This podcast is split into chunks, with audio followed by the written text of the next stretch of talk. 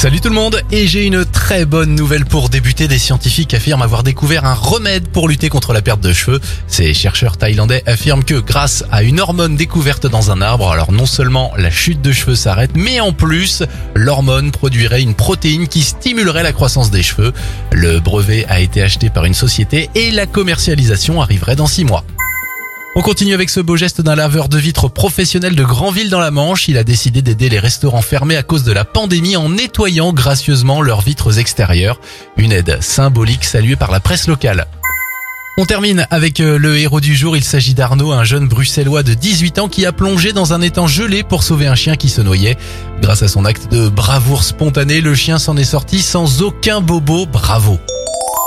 C'était votre journal des bonnes nouvelles. Il est bien sûr disponible maintenant en replay sur notre site internet et notre application Radioscoop.